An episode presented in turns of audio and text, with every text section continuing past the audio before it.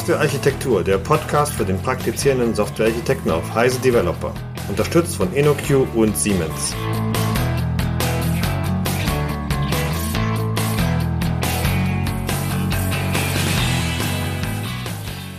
Willkommen zur neuesten Episode des Heise Developer Podcast. Hier ist Michael Stahl und diesmal ist das Thema Social Skills und ich habe dafür natürlich einen Gast eingeladen, den Matthias Singer. Wir kennen uns aus dem Siemens Software Architektenprogramm. Und ich bitte dich einfach mal, dich selber vorzustellen. Ja, sehr gerne. Ja, vielen Dank ähm, für den Austausch jetzt hier im Podcast. Das ist für mich neu. Ähm, ich ja, bin jetzt schon, schon länger im Thema Softwarearchitektur eben äh, beteiligt. Äh, ich glaube, wir haben vor, vor weit über acht Jahren angefangen, äh, das Curriculum zu entwickeln und ähm, eben auch mit einem Schwerpunkt auf Social Skill und Leadership. Und so vom Hintergrund her, ich bin Soziologe, Psychologe, habe auch bei Oracle schon gearbeitet und ähm, bringe eben dort diese Aspekte von Führung und von Kommunikation in dieses Curriculum. Danke. Ähm, jetzt haben wir ja das Thema Social Skills. Und das ist natürlich die erste Frage, was versteht man eigentlich drunter? Ja, aus meiner Sicht die Kompetenz, mit anderen zurechtzukommen. Also die, die Interaktion mit anderen, das Zuhören, die Kommunikation, ähm, wirklich zu verstehen, was der andere will, was ich selber will und eben auf der Ebene zusammenzukommen. Klingt gut. Ähm, kann ich auch bestätigen, dass genau das das Problem immer ist, wenn man mit, äh, sage ich mal, Entwicklern oder mit äh, Vorgesetzten oder mit Management spricht, weil man da auch oft Fehler macht. Und jetzt würde ich gerne mal von dir wissen, was sind jetzt so die gröbsten Schnitzer oder Fehler, die jetzt normalerweise Experten wie Softwarearchitekten machen, die also eher mhm. domänenfachlich orientiert sind? Ja.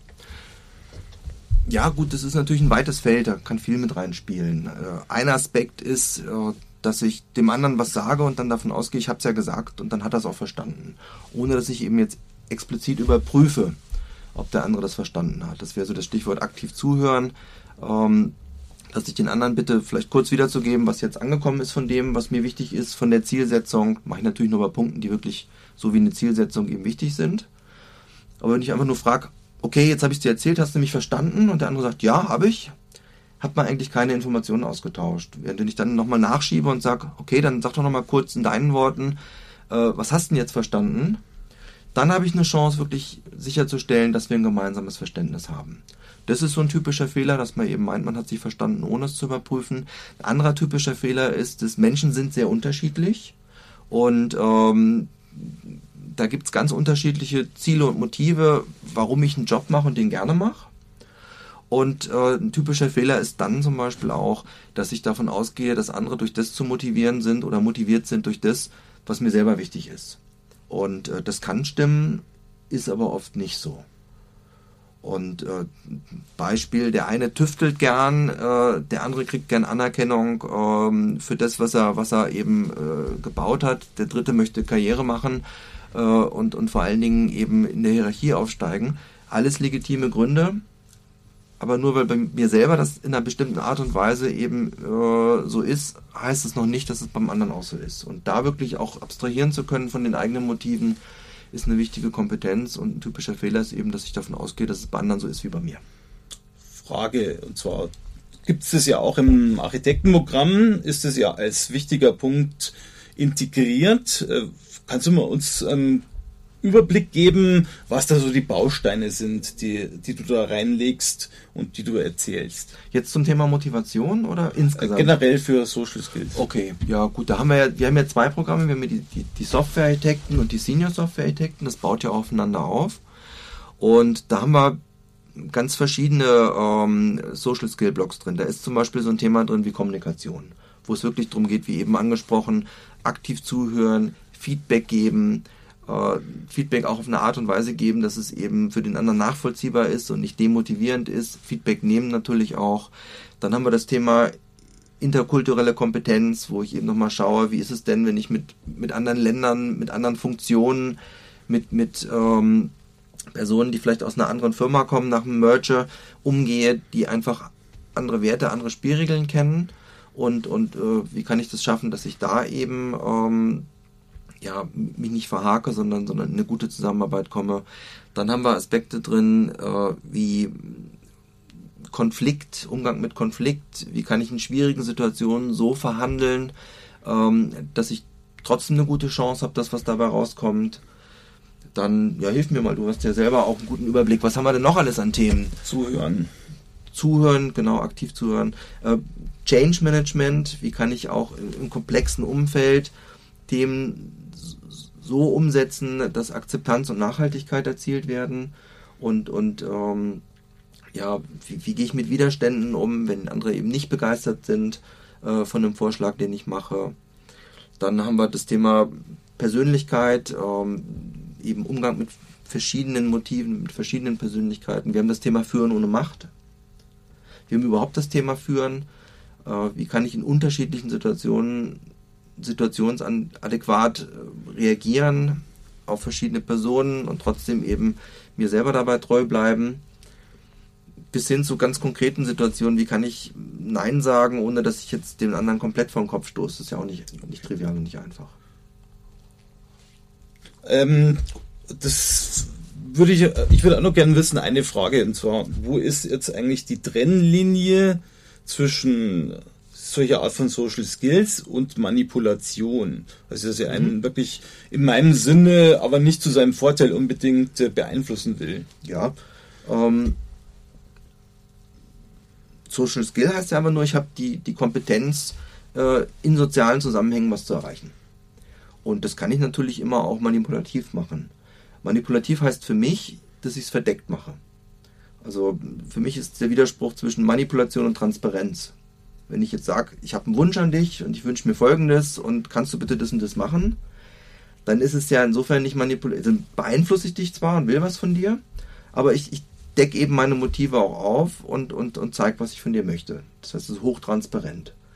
Während, äh, wenn ich dir was vorschlage und in Wirklichkeit aber was anderes von dir will und eben so um die Ecke spiele, dann ist es manipulativ. Und Menschen mit viel Sozialkompetenz können natürlich auch manipulativer arbeiten. Und das ist dann eine Frage der persönlichen Ethik, äh, wie ich es machen möchte. Und ein, ein, ein Warnhinweis, Menschen sind nicht blöd, also wenn ich jemanden manipuliere, in der Regel merken das die anderen, weil es dann an bestimmten Stellen nicht stimmig ist. Und, und dann, ähm, vielleicht kann ich kurzfristig dadurch was erreichen, aber langfristig habe ich oft auch erhebliche Nachteile, weil dann einfach Vertrauen verbrannt wird. Was mache ich, äh, wenn ich merke, dass mich eine andere Person selber manipulieren will? Mhm. Gerade als Architekt kommt es ja vor, ja. um Entscheidungen zu beeinflussen. Ja.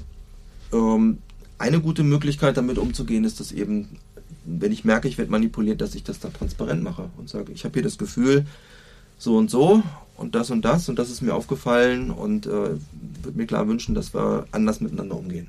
Also wirklich das Aufdecken, das Aufzeigen. Und wenn das dann noch nicht fruchtet, durchaus auch aufzeigen, äh, was das für mich heißt und dass ich dann eben vielleicht auch nicht bereit bin, äh, so zusammenzuarbeiten. Jetzt also Dirty Tricks würde ich aufdecken. Jetzt ist es ja so, dass es wahrscheinlich ja auch darauf ankommt, welche Art von Persönlichkeit mir gegenübersteht. Ob das jetzt ein Choleriker ist oder einer, der eher an Teamdenken orientiert ist. Also was würdest du sagen, gibt es für Persönlichkeitstypen und wie äh, gehe ich dann mit diesen Persönlichkeiten entsprechend um? Ja, also es gibt jetzt nicht die Silver Bullet für jede Situation, das ist auch klar. Dann spielt ja auch noch rein, also nicht nur was für ein Typ ist das, sondern auch, wie ist es in der Hierarchie? Ist das jemand, der jetzt drei Stufen über mir in der Hierarchie angesiedelt ist? Dann wird es auch nochmal diffiziler, als wenn das jetzt vielleicht einfach nur ein Kollege auf gleicher Ebene ist. Müsste man jetzt im Einzelfall gucken, wie ich, wie ich da reagiere. Aber bleiben wir mal bei der Frage mit dem Choleriker.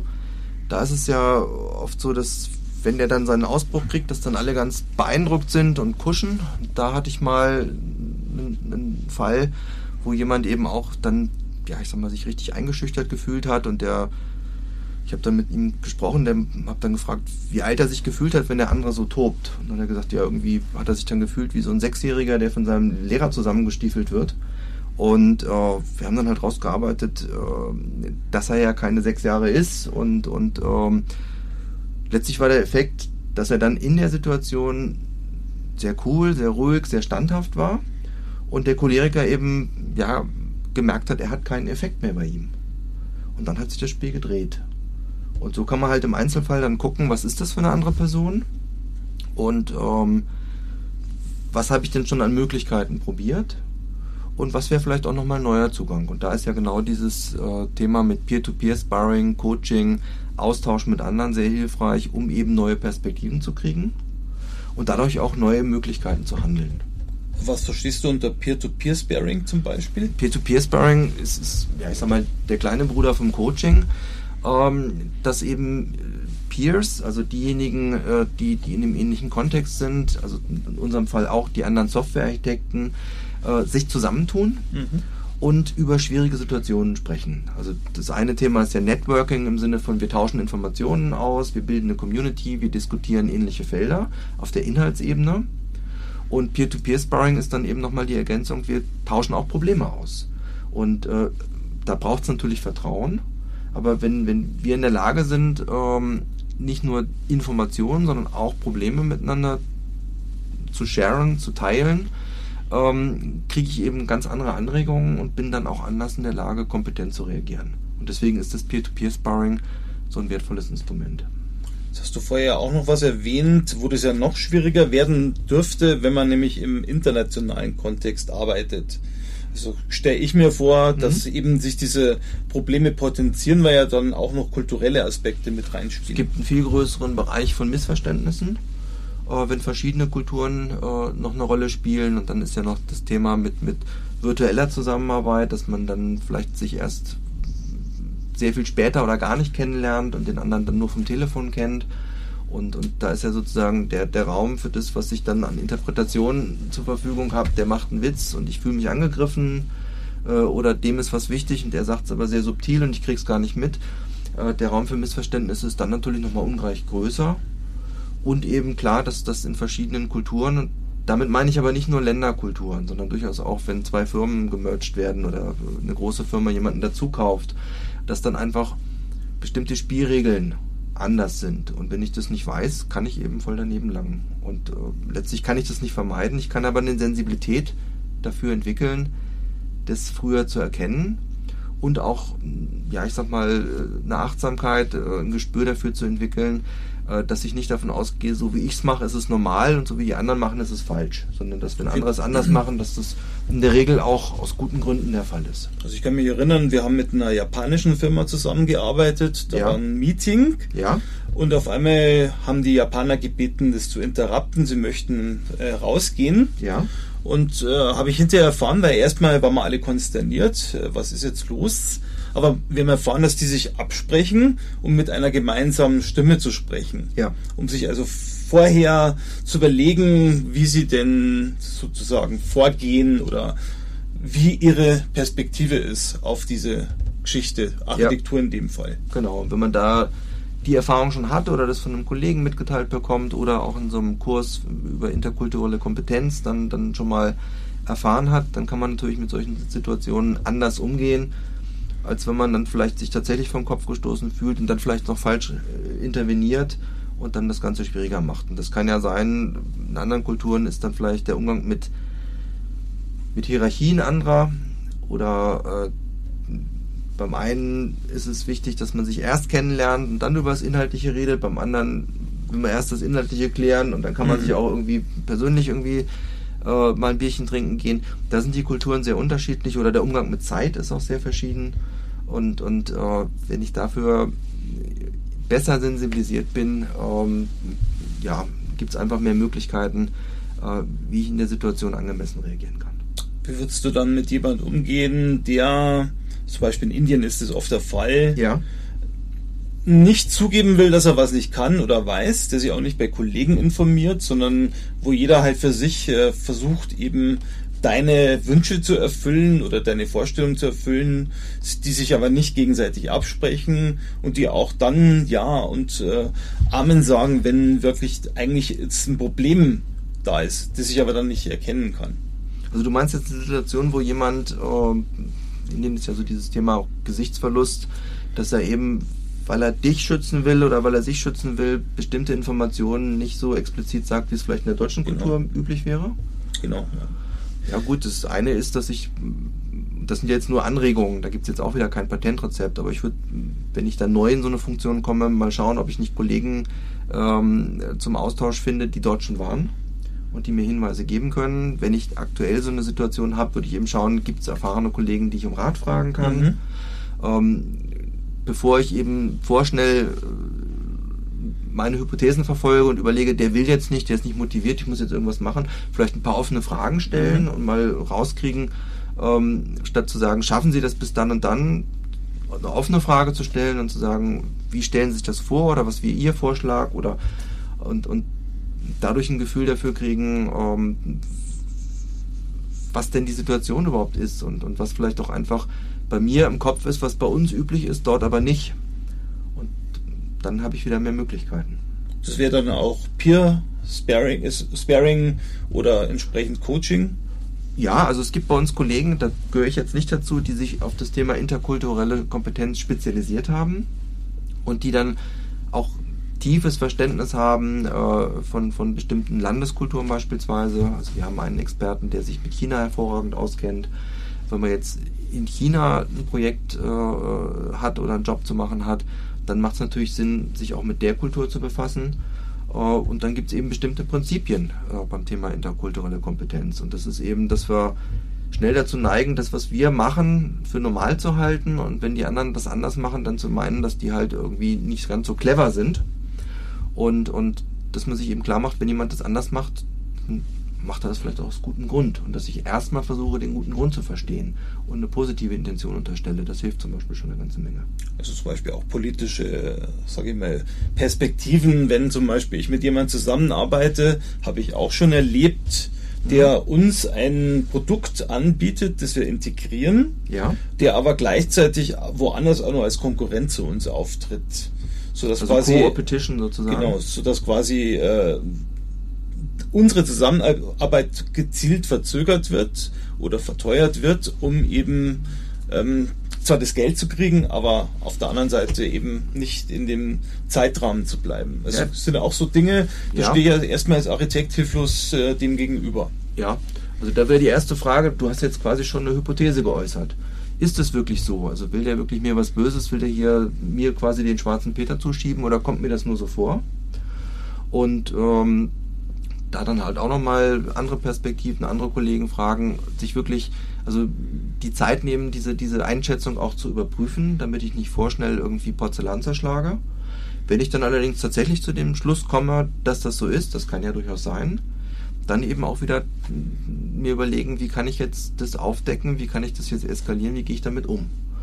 Und ähm, ja, da hilft es halt immer, wenn man keine Schnellschüsse macht, sondern tatsächlich sich die Mühe macht, dessen, was würde ich an dessen Situation machen, wie könnte ich dem vielleicht auch eine Brücke bauen. Und da haben wir beispielsweise in unserem Kurs auch, auch ähm, ein, ein, ähm, ja, ein Buch, das wir empfehlen und zu dem auch Übungen machen, das heißt Getting Past No äh, von, von äh, William Uri, äh, das speziell eben auf Situationen eingeht, wo die andere Seite erstmal blockt oder wo es halt besonders schwierig ist. Und wie verhandle ich da? Wie gehe ich mit solchen Konflikten um? Da gibt es so, so fünf Schritte, die man machen kann. Und ein wichtiger Schritt ist dann beispielsweise nicht spontan zu reagieren, sondern erstmal so sich ein Stück rauszunehmen. Going to the balcony nennen die das. Und, und ähm, das Ganze mal gesamtheitlich von außen zu betrachten und, und äh, sich auch ein Stück Zeit zu nehmen, die Situation erstmal auf mich wirken zu lassen, dass ich nicht überreagiere. Und dann gibt es eben noch andere, dann eben die Perspektive des anderen einzunehmen, dessen Situation zu verstehen, dann zu schauen, wie kann man zu einer Win-Win-Situation kommen, wie kann man auch Brücken bauen, aber bis hin auch zu dem Punkt Use Power to Educate. Ähm, also wie kann ich dem anderen auch zeigen, äh, pass mal auf, wenn, wenn du das jetzt so spielst, dann ist das aus meiner Sicht die Konsequenz und dann kann es eben sein, äh, dass ich mir eine Alternative suche und nicht mit dir zusammenarbeite oder dass ich eben dann auch eskalieren muss und ähm, tu mir den Gefallen und, und, und zwing mich nicht dazu, aber ich bin auch bereit, das zu tun, wenn es nicht anders geht. Das ist ja wahrscheinlich ein bisschen mit dem Thema Führen ohne Macht verbunden, weil ja. als Architekt hab, bin ich ja eigentlich machtlos. Ich habe weder Linienfunktion noch bin ich Projektleiter, sondern ich bin quasi etwas lose in einer Parallelorganisation, wenn man so möchte. Ja, Führen ohne Macht ist ein wichtiges Stichwort. Vielleicht erstmal die Frage, was ist Macht überhaupt? Also Macht ist die Chance, den anderen zu beeinflussen. Für mich ist Einfluss und Macht weitgehend äh, synonym. Das heißt, auch ein Architekt ist nicht machtlos. Der hat jetzt keine hierarchische Macht im Sinne von Befehlsmacht, dass er jetzt einfach sagen kann, du machst das jetzt, weil ich dein Chef bin und Ober sticht unter. Aber selbst bei Leuten, die diese Funktion haben, ist das ja auch nicht immer die beste Wahl. Ähm, aber er kann natürlich aufgrund seiner Fachexpertise Einfluss nehmen. Er kann hoffentlich aufgrund seiner kommunikativen Kompetenz Einfluss nehmen. Er kann Koalitionen bilden. Ähm, er kann Sinn stiften, indem er eben äh, auf das größere Ganze und den Wert für den Kunden oder die Organisation hinweist. Das heißt, er ist nicht machtlos. Und ähm, ja, das kann er nutzen. Das heißt also, ich kann auch ohne Führungsposition durch Motivation zum Beispiel Leute überzeugen, dass sie etwas tun, dass es ihr Vorteil ist. Also verstehe ich das richtig? Ja, mhm. auf jeden Fall. Es ist natürlich in manchen Situationen einfacher, wenn ich eine klare Rolle und ein klares Mandat habe. Äh, wenn ich der Leiter der Business Unit bin, äh, dann finde ich von vornherein anderes Gehör, als wenn ich nur eine tolle Idee habe für die Strategie der Business Unit. Und manchmal, äh, wenn ich jetzt äh, ganz weit abgekoppelt bin, habe ich eben auch nicht wirklich die Chance, Gehör zu finden. Aber wenn man mal jetzt in ein anderes Feld geht und sich zum Beispiel sowas anschaut wie, äh, die Entwicklung von Gandhi, Mahatma Gandhi, dann, dann ist der ja auch nicht gestartet mit einem Amt oder Martin Luther King ist ja auch nicht gestartet mit einem Amt und mit einem Mandat, sondern er hat es halt geschafft, letztlich dadurch, dass er ankopplungsfähig war an die Werte und die Ziele der anderen, äh, die dann auch zu beeinflussen. Mhm. Ist, ist manchmal ein mühsamer Weg, ist auch nicht immer möglich, aber je mehr soziale Kompetenz ich habe, desto höher ist die Wahrscheinlichkeit, dass mir sowas gelingen kann. Und dieses Thema Führen ohne Macht äh, wird ja in, in komplexen Organisationen immer wichtiger. Ich habe teilweise Externe, mit denen ich zusammenarbeiten muss. Ich habe teilweise gar nicht den Zugriff, obwohl ich vielleicht hierarchisch sogar die Befugnis hätte, wenn ich jetzt jemandem im Indien dann einfach nur verdonner, irgendwas zu tun, dann sagt er ja, ja, ja, und es passiert aber nichts. Das heißt, wenn ich da nicht in der Lage bin, beim anderen auch anzukoppeln, ähm, dann, dann ist die Chance, dass ich eben was zustande bringe, geringer. Und deswegen wird das Thema Führen ohne Macht, das Thema Sozialkompetenz auch immer wichtiger. Das würde wahrscheinlich auch einen Unterschied machen, wenn ich zum Beispiel gerade im Softwareentwicklungsbereich Entscheidungen im Bereich Architektur entweder vorstelle oder Budget haben möchte für irgendwelche, sage ich mal, äh, Dinge, die ich da einbauen möchte, dann gibt es ja wahrscheinlich eine Abhängigkeit.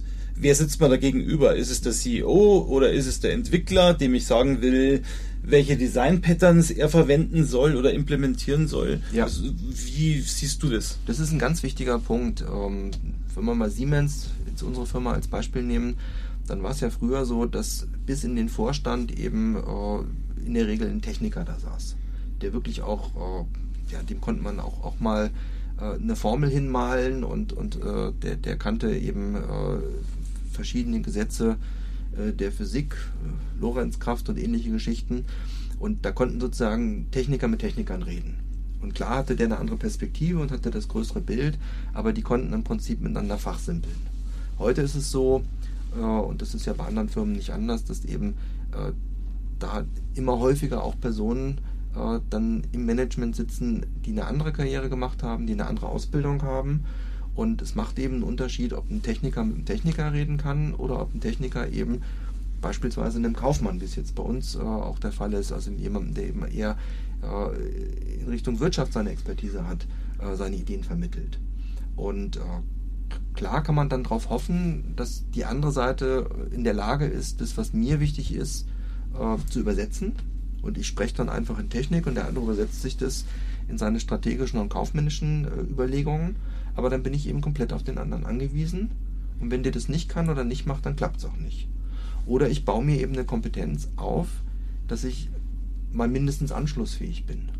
Und dann muss ich mich aber auch ein Stück mit den, mit den Begriffen und den, ja, ich sag mal, Denkwelten und Modellen des anderen beschäftigen und muss auch als Software-Architekt dann zum Beispiel ein gutes Verständnis haben von einem Businessplan, von einem Produkt-Lifecycle ähm, bis hin vielleicht sogar zu Aspekten von, von wie rechnet sich das? Ähm, im Sinne äh, von, von, von, von Wirtschaftlichkeit. Und da muss ich jetzt nicht im Detail sein, aber dass ich zumindest äh, die wesentlichen Punkte verstanden habe und meine wesentlichen Punkte so übersetzen kann, dass der andere das versteht. Das ist eine Kompetenz, die auch immer wichtiger wird meiner Sicht. Du hast ja vorher auch erwähnt, äh, Peer Sparing sei der kleine Bruder von Coaching. Mhm. Coaching könnte ja auch mit äh, Führen ohne Macht zusammenhängen, beziehungsweise hilft mir, ja. andere Leute zu enablen, äh, ihre Aufgabe zu erfüllen. Ja, also vielleicht ein Satz, was ist Coaching? Äh, Coaching ist äh, die Unterstützung durch äh, einen professionellen Experten, einen Coach, der eben entsprechende Ausbildung durchlaufen hat und, und ähm, ja, eine entsprechende Haltung entwickelt hat, dass der mir helfen kann, selber auf eine gute Lösung zu kommen. Also der Unterschied zwischen dem Coach und dem Experten ist ja der, dass der Experte löst mir das Problem und der Coach unterstützt mich, dass ich mein Problem oder meine Situation äh, besser und wirkungsvoller meistern kann. Und äh, beim Peer-to-Peer-Sparring nutze ich auch Fragetechniken, Coaching-Elemente. Aber das sind ja dann Kollegen, die jetzt nicht eine spezielle Ausbildung gemacht haben. Die haben dann vielleicht mal entsprechendes Training gemacht, aber sind jetzt nicht über Jahre in dieser Kompetenz gestärkt. Während ich von einem professionellen Coach eben erwarte, dass der da wirklich fundierte Ausbildungen hat mit entsprechender Ethik und Haltung und vor allen Dingen auch, auch Kompetenz. Es gibt ja auch den Begriff Mentoring. Ja. Kannst du jetzt mal differenzieren, was ist jetzt Coaching und ja. was ist auf der anderen Seite Mentoring? Gerne. Also ein Coach muss keinen Wissensvorsprung in meiner Domain haben. Dessen Kompetenz ist es, die richtigen Fragen zu stellen. Mhm. Äh, ein Mentor ist eigentlich nur dann hilfreich, wenn der wirklich einen Wissensvorsprung hat. Also ein Vertriebler, der seit fünf Jahren, zehn Jahren, 15 Jahren eben äh, in, in, seinem Feld erfolgreich ist, äh, hilft jemandem, der ganz frisch in die Firma kommt und da direkt vom Studium kommt, das Feld besser zu verstehen. Äh, da kommt dann die, die Wirksamkeit äh, des Mentoring eben dadurch, dass er wirklich einen Wissensvorsprung vermittelt. Während beim Coaching ist es eben äh, gar nicht mal unbedingt, dass der Coach jetzt das Feld besser kennt, das kann sein, muss aber nicht, sondern dass der eben vor allen Dingen hilft, die richtigen Fragen zu stellen. Es gibt ja auch Situationen, wo ich mich vielleicht nicht ideal verhalte oder ein anderer wo zum Beispiel eben ich mich äh, sozusagen als Autorität aufspiele, wo jetzt eigentlich eine andere Perspektive besser gewesen wäre. Da gibt es ja auch das Feedback, ja, das ich geben kann oder das ich bekommen kann. Ja. Äh, wie verläuft das normalerweise oder wie sollte es verlaufen, besser gesagt? Naja, Feedback ist ja was, was wir sowieso alle ständig machen. Also wir geben ja Rückmeldungen. So und, und ähm, da ist halt auch wieder die Frage, mache ich das auf eine Art und Weise, wie es gut funktioniert, wie es der andere akzeptiert, wie er auch versteht, was ich meine? Oder kann ich da besser werden? Und in der Regel kann jeder, egal wie gut er ist, immer noch ein Stück besser werden. Und äh, was wir in unseren Trainings machen, ist eben uns auch bestimmte Situationen angucken und dann den Personen Feedback geben oder uns auch Situationen angucken, wo jemand ein Feedback gibt und dann eben rausarbeiten, was könnte er denn noch besser machen, was könnte er anders machen, wo könnte er ein Stück klarer und schärfer werden oder ja, ich sag mal, die, die, die Dinge, die er vermitteln möchte, nachvollziehbarer machen, damit er am Ende eine höhere Chance hat, eine Wirkung zu erzielen. Also sowas wie du schreibst immer unsauberen Code ist dann wahrscheinlich weniger ja, günstig. Ja, wenn ich sage, du schreibst immer unsauberen Code, dann lade ich den anderen ein, Nein zu sagen. Und dann sagt er, hier gibt es ein Beispiel, da habe ich sauberen Code geschrieben und deswegen hast du Unrecht. Und dann reden wir über Ja, aber. Da ist die Chance, dass der andere das aufnimmt, was ich ihm sagen möchte, eher gering. Wenn ich nicht sage, pass mal auf, diese Situation, da ist es mir aufgefallen, ganz konkretes Beispiel. Ähm, mein Vorschlag wäre, dann ist auch nicht sichergestellt, wenn ich das nach allen Regeln der Kunst mache, dass der andere das akzeptiert, aber ich habe einfach eine viel höhere Chance, dass der andere das akzeptiert. Das ist die Frage jetzt, wenn man diese Social Skills sich anschaut. Es ist ja jeder eine andere Persönlichkeit. Ja. Und die Frage ist, Gibt es Persönlichkeiten, die von vornherein, von Geburt an oder von der Erziehung her mit Social Skills gesegnet sind? Beziehungsweise, wenn ich das nicht bin, ähm, kann ich das erlernen oder muss ich das quasi vererbt bekommen? Also mhm. ohne dass ich als Schauspieler wirke und nicht äh, mehr sozusagen wie ich selber. Ja, also das ist die, die, die, in der Psychologie gibt es eine große Debatte schon seit vielen Jahrzehnten, das ist Nature und Nurture. Was ist angeboren, was ist erlernt? Und, und bei Social Skills kann man klar sagen, äh, das ist eine Mischung. Also wenn man jetzt mal äh, auf der einen Seite eine Extremform nimmt, äh, Rainman, einen Autisten, der, der wirklich auch stark autistisch ist, dann hat er selbst mit der besten Unterstützung keine hohe Chance, jetzt eine hohe Kompetenz im Bereich Social Skill aufzubauen. Aber die meisten von uns sind ja keine Rainmans. Und auf der anderen Seite gibt es natürlich Personen, die sind Naturtalente, die kriegen einfach viel mehr mit. Ähm, die haben dann einfach einen Vorsprung. Ähm, spannend ist aber auch, und das ist ja sozusagen der allergrößte Bereich, das Mischfeld. Und, und ähm, da gibt es von Malcolm Gladwell äh, ein ganz interessantes Buch äh, über herausragende Personen, Outstander, äh, der eben äh, rausgearbeitet hat, von einem Dilettanten und Anfänger zu einem Meister und, und Profi äh, braucht es in der Regel 10.000 Stunden. Das sind 10, mhm. 10 Berufsjahre. So, und wenn jemand schon sehr früh anfängt, beispielsweise in der Schule Freundschaften pflegt, Klassensprecher wird, ähm, äh, in der Fußballmannschaft irgendwie andere auf eine gute Art und Weise beeinflusst, äh, im Studium schon dann Tutorenjobs macht und, und einfach äh, sich da übt. Wenn der dann mit, mit äh, Mitte, Ende 20 seinen ersten Job antritt, dann ist der natürlich in dem Feld schon viel weiter als jemand, äh, der das nicht so stark gemacht mhm. hat. Aber letztlich kommt es drauf an, also Talent ersetzt die Übung nicht. Und mit dem größten Talent ohne Übung werde ich immer eher auf dem Niveau des Dilettanten bleiben, äh, während ich eben mit, mit viel Übung, auch mit einer mittelmäßigen Begabung, durchaus gut werden kann, bis hin zu sehr gut. Und wenn natürlich dann Talent und, und Übung zusammenkommen, dann kann ich auch Weltspitze werden. Aber für die meisten Jobs reicht es ja aus, wenn ich sehr gut bin. Oder umgekehrt, also wenn wir die vielen, vielen Jobs, die wir haben, die, die, die eine hohe Verantwortung und eine hohe Wirksamkeit auch erfordern, nur mit den wenigen Supermenschen, die es auch wirklich gibt, äh, besetzen wollen würde, dann würden 90 Prozent der Jobs eben unbesetzt bleiben.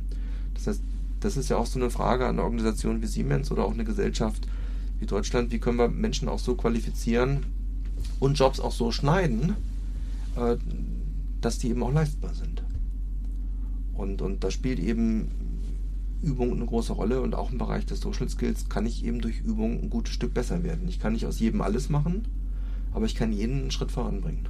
Die Frage ist natürlich, wie übe ich das? Weil ich kenne Leute, die kamen aus irgendeinem Rhetorikseminar oder einem anderen Seminar zurück und von ihrer Reaktion, wie sie dann mit mir gesprochen haben, habe ich genau gemerkt, mhm. die waren in dem Seminar. Mhm. Das ist jetzt nicht äh, authentisch, sondern ja. das ist nicht die Person, sondern die ja. spielt da ein Spielchen mit Die mir. spielt eine Rolle oder ja, ja. Äh, und ich sag mal, in den 80er Jahren wurde teilweise so im Verhaltenstraining auch, auch das richtige Verhalten eingeübt. Man darf die Arme nicht verschränken, was du jetzt gerade tust, weil das Widerstand äh, bedeutet.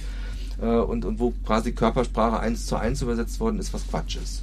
Und, und ähm, kann auch einfach heißen, wenn einer die Arme verschränkt, der, der findet es gemütlich und hat dadurch mhm. sozusagen so ein bisschen Konzentration auf sich selbst oder vielleicht ist ihm auch kalt oder es hat irgendwie andere Gründe. Und, und Körpersprache kann man eben nicht eins zu eins übersetzen. Man kann eine Hypothese für sich selbst formulieren, und die kann man dann überprüfen, aber sobald ich davon ausgehe, dass es eine Bedeutung hat, liege ich eigentlich schon daneben. Und das heißt, dieses Normierende, dass man sagt, äh, bei einem Verhandlungsgespräch mit einem Kunden musst du das und das tun, äh, das hat man gar nicht mehr. Sondern man, man probiert eigentlich eher aus, spielt Szenarien durch und guckt dann, was ist stimmig, was ist nicht stimmig. Und klar, wenn ich jetzt ein neues Verhalten lerne, dann kann das sein, dass das erstmal ein bisschen aufgesetzt wirkt weil es ja sozusagen auch tatsächlich erstmal noch nicht Teil von mir ist. Und dann kommt es eben darauf an, dass ich damit spiele, dass ich das möglichst häufig einsetze, dass ich es eben verinnerliche, dass es dann tatsächlich ein Teil von mir wird. Und da wird es Elemente geben, wo ich sage, das passt nicht zu mir, die habe ich ausprobiert und äh, es ändert sich nichts, es bleibt für mich irgendwie ein Fremdkörper und ich lasse es jetzt bleiben. Und es gibt andere Sachen, die fühlen sich am Anfang komisch an und dann mache ich die zehnmal und dann wird es zu einer ganz selbstverständlichen Art und Weise und dann schleift sich das ein und dann passt es zu mir. Und ja, wir üben teilweise in den Trainings ganz explizit bestimmte Schritte und, und dadurch wird es eben dann auch überdeutlich. Und im Alltag ist es aber gar nicht unbedingt immer sinnvoll, das dann eins zu eins so umzusetzen. Aber wenn ich verstanden habe, wie die Schritte sind, kann ich damit spielen und das letztlich dann in eine Art und Weise bringen, die dann zu meinem. Das ist wie wenn ich einen Folienvortrag von dir kriege und den einfach vorlese, dann wirkt es nie stimmig. Trotzdem kann es hilfreich sein, wenn du mir deine Folien gibst und ich mir dann ja. äh, verinnerliche und, und zu eigen mache und auch an bestimmten Stellen ändere, sodass es dann zu meinem Stil passt. Also dieses, dieses, wie, wie inkorporiere ich das, wie, wie, wie bringe ich das in meinen Stil, wie verinnerliche ich das, ähm, das geht nur, indem ich es eben tue. Also ich werde dann im Prinzip kann üben, ich werde dann auch gecoacht. Mhm. Die Frage ist, wie läuft dann so ein Coaching ab? Angenommen, ich möchte jetzt irgendeinen Architekten in einem Projekt oder einen Entwickler, sage ich mal, coachen. Also ja. wie funktioniert das? Ist das eher, ich weise dem an, was er alles zu tun hat? Oder ähm, gebe ich ihm nur irgendwelche oder nur ist in Anführungsstrichen Hilfs... Äh, Möglichkeiten, wie er sich selber das Problem erarbeiten kann, was du ja vorher gesagt hast. Also wie läuft das Coaching dann wirklich ab? Also beim Coaching ist eben ein wichtiger Aspekt dieser Perspektivenwechsel. Und ähm, ein gutes Coaching wird immer versuchen, klar erstmal einen guten Draht herzustellen, dann, dann die Fragestellung rauszuarbeiten und dann eben zur relevanten Fragestellung verschiedene Perspektiven anzunehmen. Und das kann jeder auch selbst, aber äh, ich habe die Ausbildung, zum, ich habe verschiedenste Ausbildungen zum Coaching und ich finde es immer schwierig, mich selbst zu coachen. Das ist wie sich selbst zu kitzeln. Also ja. der Überraschungseffekt ähm, ist, ist immer geringer, wenn man es selber macht und, und mit Unterstützung von einem professionellen Coach oder auch von einem Sparringspartner ist es eben viel leichter, tatsächlich neue Perspektiven einzunehmen. Ich kann nur von einer eigenen Erfahrung berichten, ist zwar schon länger her, aber ich war in einem Kurs drin, das sollte ich die Rolle eines äh, Managers spielen und der andere, der in dem Kurs war, sollte die Rolle eines äh, Beschäftigten spielen, der quasi von diesem Manager gemanagt wird und ja. sollte mich um was bitten. Ich sollte eben ablehnen. Und da ja. hätte ich gedacht, während es aufgenommen wurde mit Video, ach, ich bin da total freundlich und nett zu dem. Ja. Als ich aber dann später selber gesehen habe, dann fand ich mich, konnte ich mich selber gar nicht mehr erkennen. Ja. Ich dachte, das war jetzt wirklich, äh, eigentlich habe ich den anderen überhaupt keine Chance gelassen. Das heißt, also, ja. nur mich selber coachen kann ja gar nicht funktionieren. Ja, also das ist dieses Thema Selbst- und Fremdbild. Und, und ähm, in bestimmten Situationen ist es eben extrem hilfreich, die Sicht von außen, sei es durch eine Videokamera, sei es durch eine Rückmeldung, ein Feedback von einem anderen zu bekommen, um dann eben wirklich auch, auch ja, Korrekturen machen zu können. Und solange ich nur meine eigene Sicht habe, schmore ich halt am eigenen Saft und dann passiert halt weniger. Ich meine, es gibt ja auch viele Leute, die jetzt versuchen, jedes Detail zu bestimmen, was eben zum Beispiel Architekten machen sollen oder Kontrolle eben Entwickler. Jetzt so, so genau, mit, mit Micromanagement oder genau, oder? genau in der Richtung, dass ja. mir wirklich äh, jeder Schritt vorgeschrieben wird und ich überhaupt keine Entfaltungsmöglichkeiten mehr habe, ja. dass, dass meine Freiheit eingeschnürt wird. Ja. Das ist ja auch sowas, wo einer versucht, äh, irgendwas Gutes für mich zu tun vielleicht. Also vielleicht ja. ist es ja positiv motiviert. Ja, klar. In Wirklichkeit schadet es mir aber. Ja. Und wie gehe ich mit sowas um? Ja, ich finde wichtig, was du sagst. Also oft ist es ja so, dass solche Personen trotzdem eine gute Intention haben, obwohl es bei mir nicht gut ankommt und die versuchen dann halt Risiken zu vermeiden oder aber in der Wirkung ist es eben nicht hilfreich.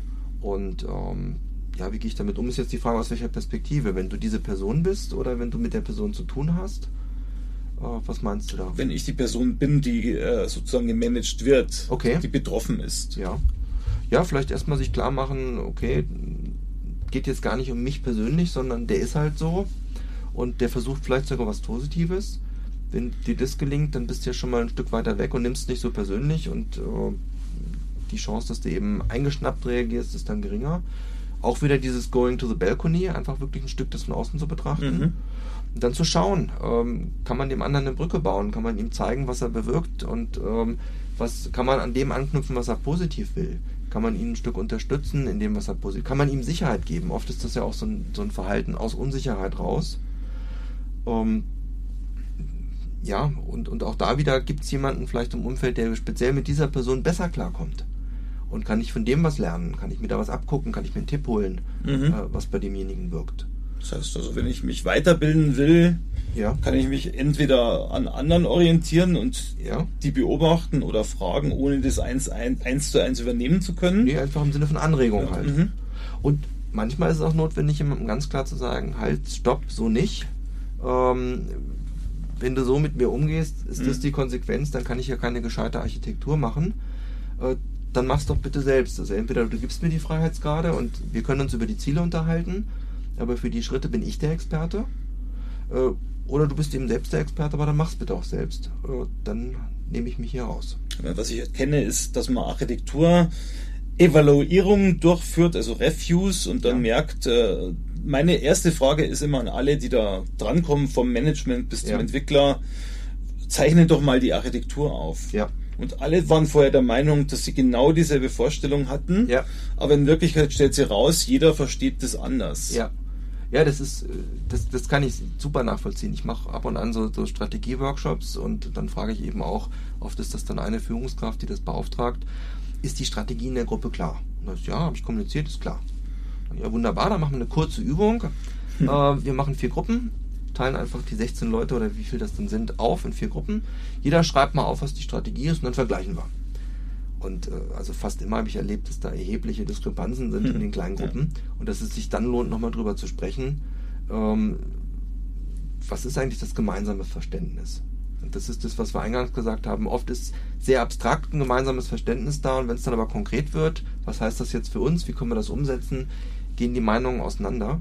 Und gerade die Ebene ist ja die wesentliche, um dann eben wirklich mit dem Kunden, mit der Organisation, mit den Aufgaben gut zurechtzukommen. Es ist aber nicht immer irgendjemand äh, in meinem Umkreis, der mich da inspirieren kann oder coachen kann. Was mache ich denn, wenn ich weiß oder wenn ich wissen will, wie ich meine Social Skills äh, weiter äh, sozusagen nach oben führe, also verbessere? Welche Möglichkeiten gibt es, mich zu, weiterzubilden? Also du meinst jetzt, wie du dich selbst weiter qualifizieren genau, kannst? Genau, wie kann ich mich selber in diesem Bereich qualifizieren? Professioneller werden kannst? Genau. Ja gut, da gibt es ja viele Möglichkeiten. Also es gibt ja immer ein Umfeld, wo du dir eine Rückmeldung holen kannst. Es gibt immer Kollegen oder auch Vorgesetzte oder auch, auch, auch äh, Personen, die dir extern oder intern zuarbeiten, mit denen du im Kontakt bist. Mhm. Und ähm, wenn du da ein Vertrauensverhältnis aufbaust, bist du auch in der Lage, eben mal dir eine Rückmeldung zu holen. Und, und je mehr Vertrauen da ist, desto, ja, ich sag mal, umfassende Rückmeldungen kann man sich auch holen. Das ist eine wichtige Quelle des Lernens, weil du dann auch wieder Selbstbild und Fremdbild abgleichst.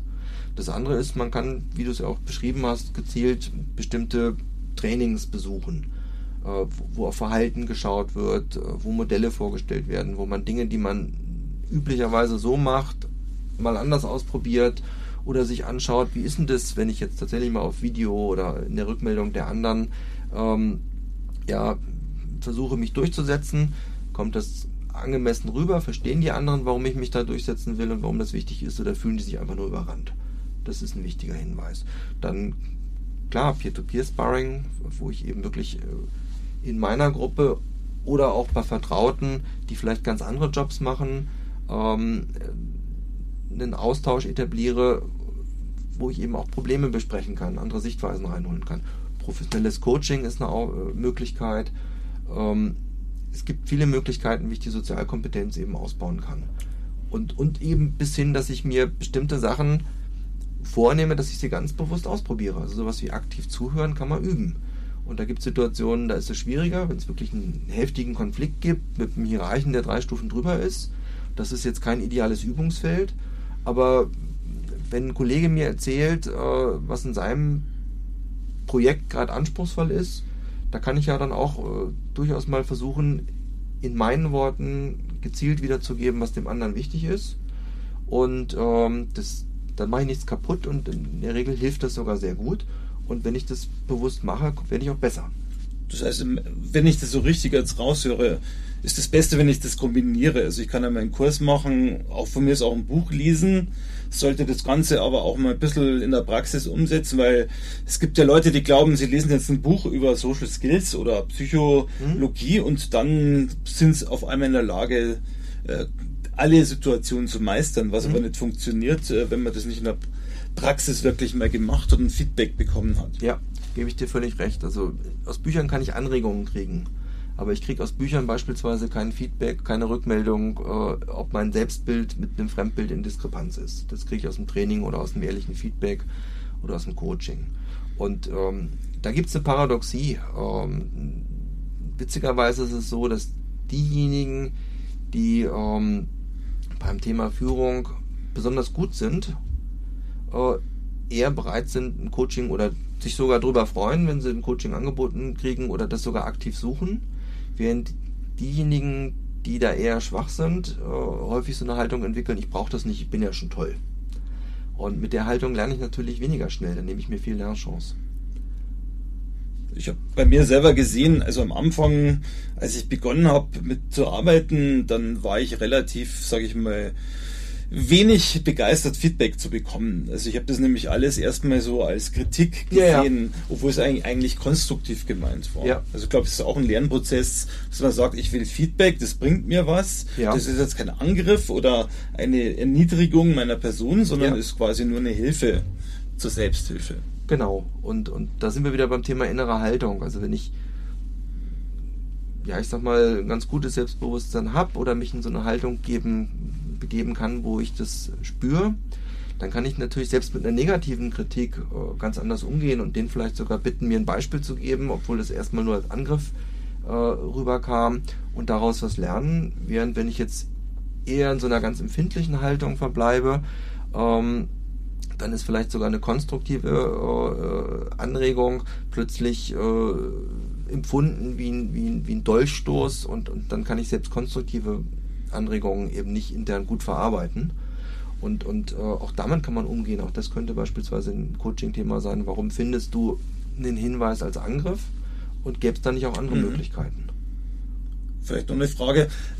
Es gibt ja die Situation, gerade am Ende von Projekten, dass es ziemlich hektisch hergeht, dass man eben, dass darunter auch die Kommunikation leidet. Ja. Und dass man im Prinzip seine Freizeit völlig aufgibt, weil man für das Projekt arbeitet. Ja. Darum auch meine Frage vielleicht in die Richtung, sind Social Skills auch Work-Life-Balance? Also ist das auch ein Thema für Social Skills oder ist das was völlig anderes? Also die Social Skills spielen auch beim Thema Work-Life-Balance mit hinein und spielt dann eine große Rolle. Ähm, und, und dieses, was du beschreibst, dass es am Ende hektisch wird oder manchmal passiert ja auch irgendwas Unerwartetes im Projekt, es geht was schief und dann wird es hektisch. Ähm, ja, da, da spielen natürlich an verschiedenen Stellen eine Rolle.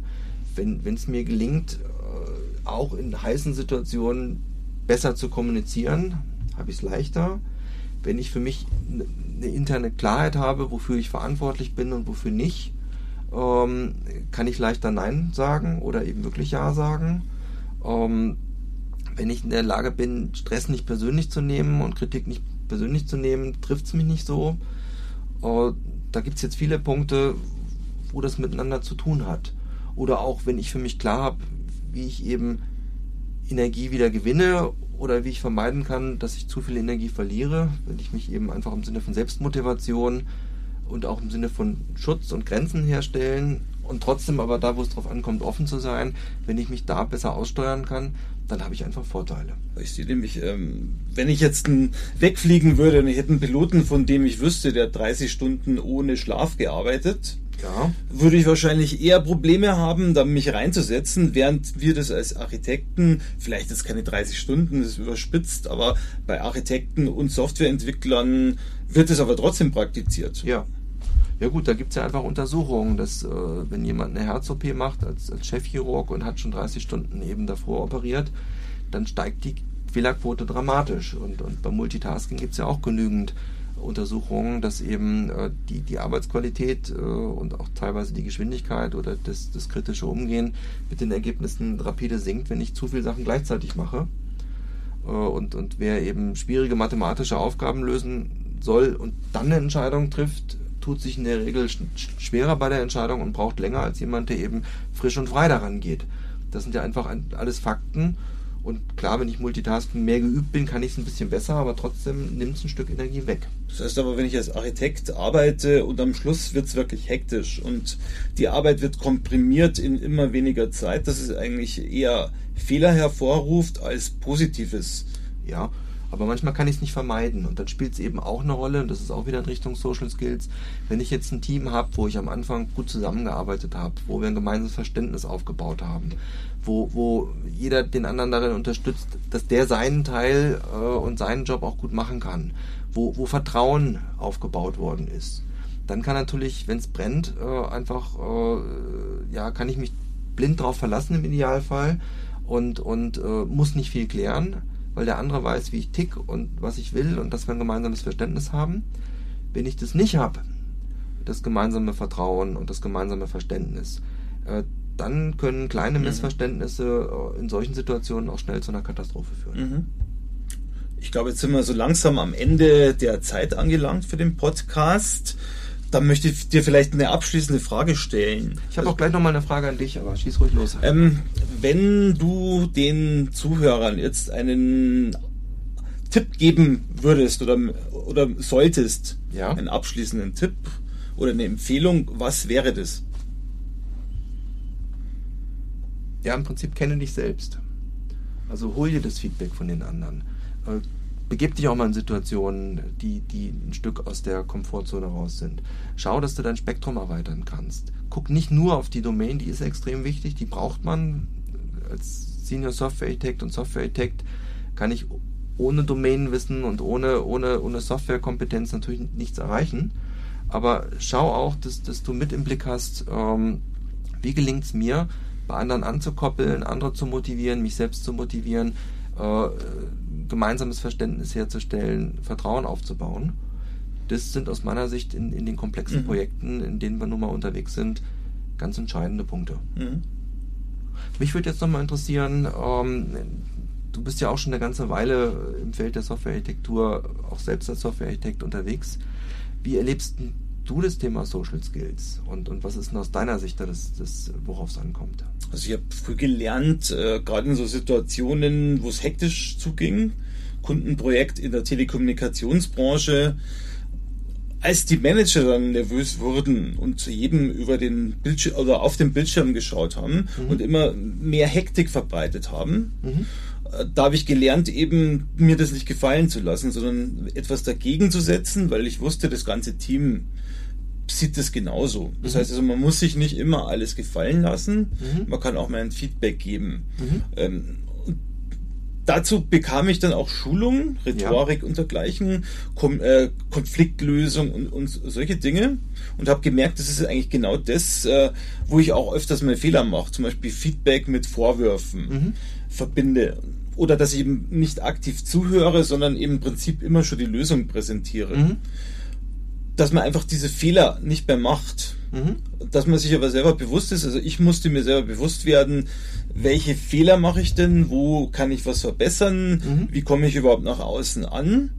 Und ähm, dann eben die Reflexion, also nicht, dass ich irgendwelche Folien sehe oder irgendwelche Bücher lese, sondern dass ich in so einer Gruppe drin bin, die dann mir zurückreflektiert, was an mir gut ist oder was ich verbessern könnte, dann bin ich im Vorteil, weil nur dann kann ich wirklich das umsetzen.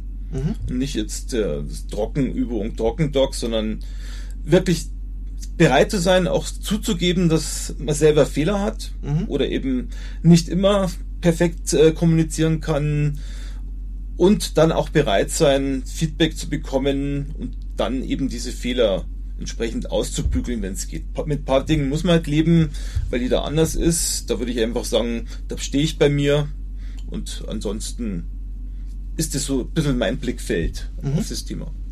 Mhm, kann ich gut nachvollziehen. Wie ist es, äh, noch eine Zusatzfrage, es gibt jetzt immer mehr so Themen wie Scrum, Lean, Agil. Ähm, das hat ja auch große Auswirkungen auf das Feld Social Skill und, und Führen ohne Macht und, und wie man miteinander umgeht. Wie erlebst du das? Also ich erlebe es in zwei Arten.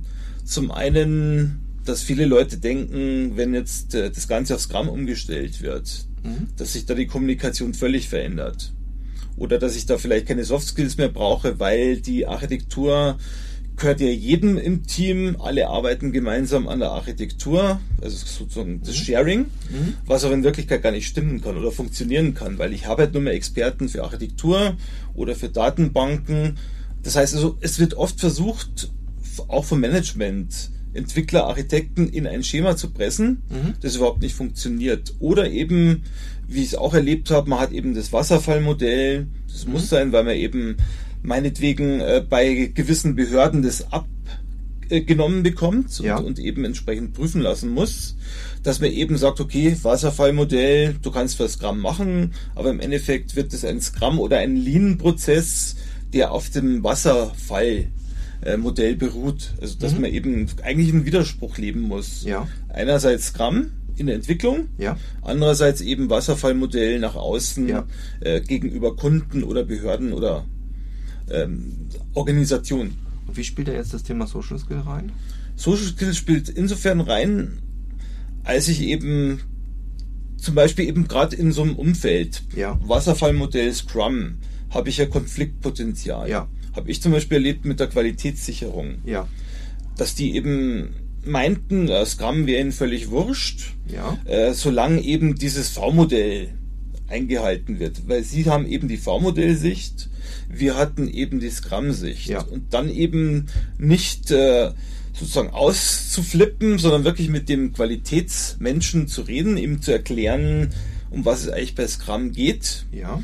Und dass wir eben zumindest für die Entwicklung Mhm. Scrum verwenden müssen, Ja. weil man eben gerade damals in einem Umfeld war, was höchst innovativ ist, dass man also nicht äh, geradezu planen kann. Okay. Und das war quasi der Erfolg, dass dieser Qualitätsmanager dann entsprechend äh, irgendwann mal gesagt hat, ja, das ist genau das richtige Vorgehen. Ich schmeiß euch jetzt nicht mehr so viele Steine in den Weg, sondern ich lasse zumindest mal äh, dieses agile Konzept in der Entwicklung, Ja. aber nicht in der Organisation, weil da muss ich es ja eben immer noch als Wasserfallmodell sehen. Dann hat man, hat man sozusagen Oasen mit Scrum und äh, die reale Welt äh, außen drum. Okay, das heißt, wenn ich dich richtig verstanden habe, dann sagst du, durch Scrum und, und Agil äh, und, und diese Ansätze wird es eigentlich fast noch wichtiger, auch Verständnis sozusagen bei anderen dafür zu werben, dass man bestimmte Freiheitsgrade hat und, und auch dieser Umgang mit Widersprüchen. Also wie stelle ich es nach außen dar, wie steuere ich es innen, Ja. den sozusagen zu überbrücken, äh, erfordert ja noch mehr äh, Kompetenz. Ähm, also es wird eher mehr, als dass es weniger wird. Vor allem ist ja agil auch, heißt ja inkrementelles Wachstum. Ja. Ähm, das heißt auch, dass mehr Leute Verantwortung für dasselbe haben. Ja. Dass also die Kommunikation wichtiger wird. Also wenn ich jetzt äh, an Also irgendeiner... umso wichtiger ist es, gemeinsames Verständnis herzustellen. Genau. Okay. Genau, weil ich muss, wenn ich jetzt was anfasse und den anderen das übergebe, die Ja. im Projekt sind oder die Architektur zum Beispiel vorstelle, ähm, habe ich wesentlich mehr Mühe als früher, weil früher waren im Prinzip die Rollen eindeutig spezifiziert zum Teil. Ja. Heute ist es, sage ich mal, im Fluss. Ja. Jeder hat halt äh, verschiedene Rollen. Ja. Ähm, und damit habe ich auch das Problem, dass ich, wenn ich was mache, auch andere Leute mehr einbeziehen muss und zu denen kommunizieren muss und auch verifizieren muss, dass die mich verstehen. Ja. Das heißt, dieses, dieses ähm, Absichern des gemeinsamen Verständnisses ist dann nochmal viel entscheidender. Okay. Dann vielen Dank für den netten Talk. Ich glaube, wir haben jetzt relativ viel gelernt über Soft Skills. Und ich freue mich, dass du mit uns äh, sozusagen das Interview gemacht hast und wünsche auch allen Hörern einen wunderschönen Tag und viel Spaß beim Anhören dieses Podcasts. Michael, vielen Dank. Und ja, ich finde es ich find's eine spannende Geschichte, Software und Social Skills. Danke. Vielen Dank für das Herunterladen und Anhören des Software Architektur Podcasts. Er wird produziert von Michael Stahl, Stefan Tilkopf und Christian Weyer und ist gehostet auf dem Heise Developer Channel unter heise.de slash developer slash podcast. Die Betreiber freuen sich über jegliches Feedback, sei es als Kommentar auf der Webseite, via E-Mail oder als MP3 aufgenommenes Audiofile bzw. als Anruf auf der dafür vorhandenen Voicebox. Kontaktmöglichkeiten finden sich auf der Webseite. Alle Episoden des Podcasts sind lizenziert unter der Creative Commons Non-Derivative License 3.0. Das bedeutet, die Episoden des Podcasts können als Ganzes für nicht kommerzielle Zwecke genutzt werden. Änderungen sind nicht erlaubt, es muss nur die Quelle angegeben werden. Näheres unter creativecommons.org.